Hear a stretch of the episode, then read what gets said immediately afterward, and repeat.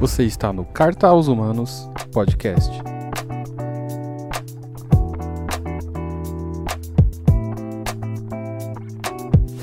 Fala galera, sejam bem-vindos a mais um episódio do nosso podcast. E hoje nós vamos falar sobre controlar a língua, falar menos. Vamos direto ao ponto? Tiago 3, do 1 ao 12 diz assim: Meus irmãos, não vos torneis, muitos de vós, mestres, sabendo que havemos de receber maior juízo, porque todos tropeçamos em muitas coisas. Se alguém não tropeça no falar, é perfeito varão, capaz de refrear também todo o corpo. Ora, se pomos freio na boca dos cavalos para nos obedecerem, também lhes dirigimos o corpo inteiro. Observai igualmente os navios que, sendo tão grandes e batidos de rijos ventos, por um pequeníssimo leme são dirigidos, para onde onde queira o impulso do timoneiro. Assim também a língua, pequeno órgão, se gaba de grandes coisas. Vede como uma fagulha põe em brasas tão grande selva. Ora, a língua é fogo, é mundo de iniquidade. A língua está situada entre os membros de nosso corpo e contamina o corpo inteiro. E não só põe em chamas toda a carreira de existência humana, como também é posta ela mesma em chamas pelo inferno. Pois toda espécie de feras, de aves, de répteis e de seres marinhos se doma e tem sido domada pelo gênero humano. A língua, porém, nenhum dos homens é capaz de domar. É mal incontido, carregado de veneno mortífero. Com ela, bendizemos ao Senhor e Pai. Também com ela amaldiçoamos os homens feitos à imagem de Deus. De uma só boca procede bênção e maldição. Meus irmãos, não é conveniente que essas coisas sejam assim. Acaso pode a fonte jorrar do mesmo lugar o que é doce e o que é amargoso? Acaso, meus irmãos, pode a figueira produzir azeitonas e a videira figos? Tampouco fonte de água salgada pode dar água doce. Muito provavelmente a audiência de Tiago estava fazendo fofoca. A igreja de Jesus Cristo estava sendo fofoqueira. Uma pessoa tomando conta da vida da outra. E aí Tiago alerta que aqueles que ensinam, mas acredito que nesse caso, né, ele esteja chamando de mestre, ironicamente, serão mais cobrados pelo Senhor se não fizerem o que é certo, já que eles sabem o que deve ser feito. Então, Tiago, nesse trecho, faz um convite: fale menos dos outros.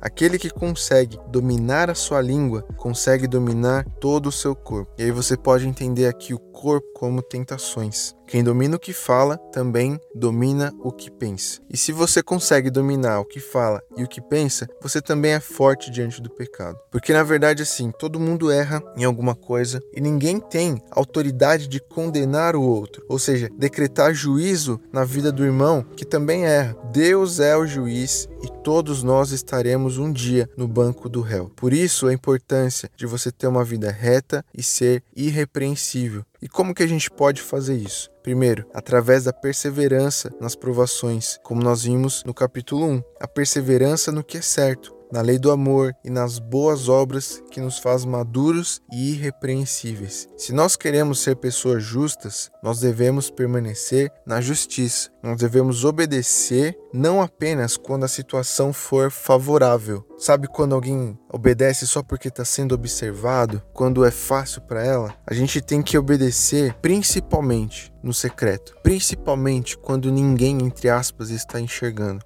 porque o pecado ele começa na mente. Jesus Cristo disse isso. Se você cobiçar uma pessoa na sua mente, você já pecou, você não precisa nem consumar o ato. O pecado ele começa no nosso interior e se concretiza nas nossas ações. O pecado vem de dentro para fora. Assim também é a santidade, ela vem de dentro para fora. A nossa santidade, ela é do interior, ela é do secreto. Nós precisamos então impregnar e colocar dentro de nós um fundamento de santidade. Tiago, por outro lado, não está impedindo que uns ensinem aos outros. Repare que ele fala muitos de vós e não nenhum de vós. Na verdade, uma comunidade cristã saudável só é assim se tem bons ensinamentos. Nós precisamos dos anciãos, né, das pessoas mais velhas, para nos mostrar um caminho menos sofrido e menos dolorido. Nós precisamos dos sábios, a quem confessar os nossos pecados, sermos confrontados, recebermos direcionamento para a vida. O que Tiago quer, na verdade, é que os cristãos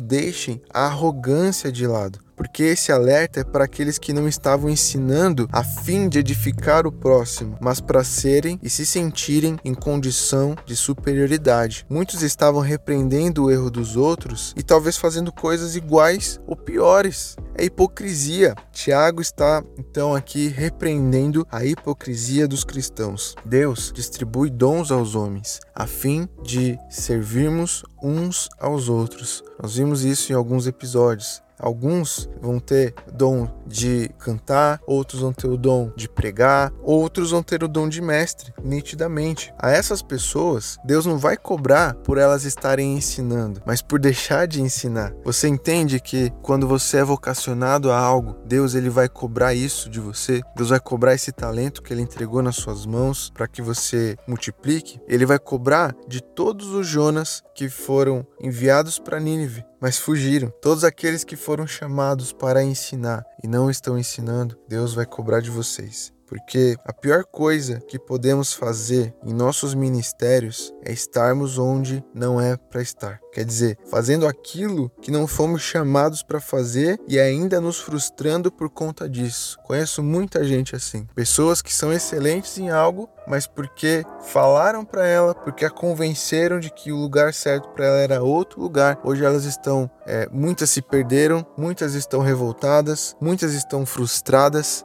mas a verdade é que ouviram a voz dos homens e ignoraram a voz de Deus. Alguns são excelentes no evangelismo de rua. Eu não consigo. Eu vou na rua, eu paro alguém e eu sinto que eu estou incomodando. Mas tem gente que foi chamado para isso. Elas vão sem medo, falam de Jesus, batizam as pessoas. Essas pessoas têm que fazer isso. Só que muitas vezes a gente quer pegar essas pessoas excelentes no evangelismo de rua e colocar elas na tesouraria. Outros são ótimos no diaconato, em cuidar da igreja, mas nós queremos que elas sejam pregadoras. O segredo do sucesso, entre aspas, ministerial é fazer justamente aquilo que Deus te chamou para fazer. Você tem um dom natural que Deus quer usar. A gente tem que lembrar do que Jesus disse a Pedro, que não ia anular todo o conhecimento e prática de pescaria de Pedro, mas queria aproveitar isso para o reino. Ele não seria mais pescador de peixes, e sim de homens. Tanta gente talentosa no mundo que a gente quer insiste para se converter e quando vem na igreja a gente quer colocar elas para fazer coisas que elas não foram chamadas para fazer. Eu sou um grande fã do Rodolfo Abrantes e um grande admirador do seu ministério.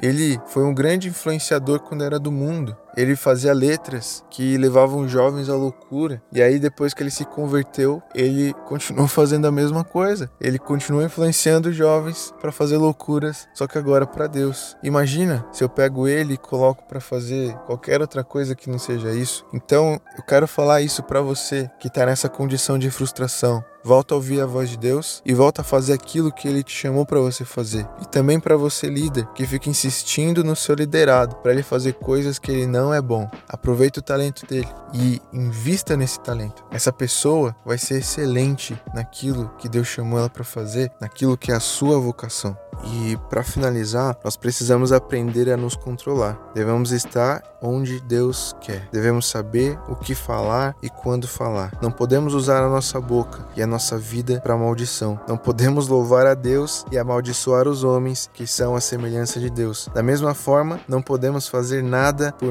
nossa própria justiça, mas entregar tudo nas mãos do Senhor. Se queremos edificar os irmãos, que seja de forma humilde e branda que nosso falar reflita também nossa fé, salvação e transformação. Bom, você já sabe, se você curtiu, se você foi edificado, compartilha com o máximo de gente que você conhece e vamos espalhar a palavra de Deus. Eu sou o de Bezerra, esse é o Cartas Humanos, eu te espero no próximo episódio. Tchau!